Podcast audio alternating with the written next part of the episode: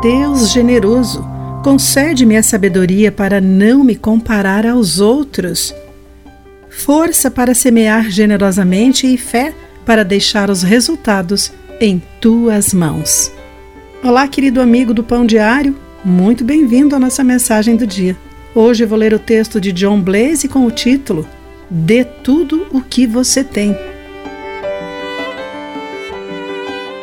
O termo escalonamento permite espaço para qualquer pessoa participar no mundo fitness.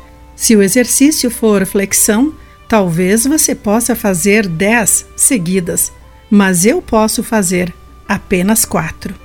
O incentivo do instrutor, para mim, seria escalonar o número das flexões de acordo com o meu nível de condicionamento físico na época. Estamos em nível desigual, mas podemos seguir na mesma direção. Em outras palavras, faça suas quatro flexões com toda a sua força. Não se compare a ninguém. Escalone os movimentos e continue fazendo o que pode. Em um dia, poderá se surpreender com o tempo em que faz sete e até dez repetições. Quando se trata de doar, o apóstolo Paulo foi claro. Deus ama quem dá com alegria. 2 Coríntios 9, 7. Mas seu encorajamento aos cristãos, em Corinto, e a nós é uma variação dessa escala. Cada um deve decidir em seu coração quanto dar Cada um de nós se encontra em diferentes patamares de doação e, às vezes, eles mudam com o passar do tempo. A comparação não é benéfica, mas a atitude é.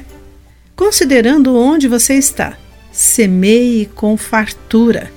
Nosso Deus prometeu que a prática disciplinada de doar com alegria traz enriquecimento em todos os sentidos com uma vida abençoada que resulta em ações de graças a Deus.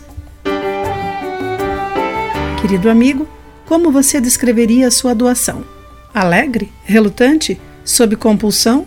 Não se compare a ninguém ao meditar sobre como uma doação pode ser feita com alegria. Pense nisso. Aqui foi Clarice Pagaça com a mensagem do dia.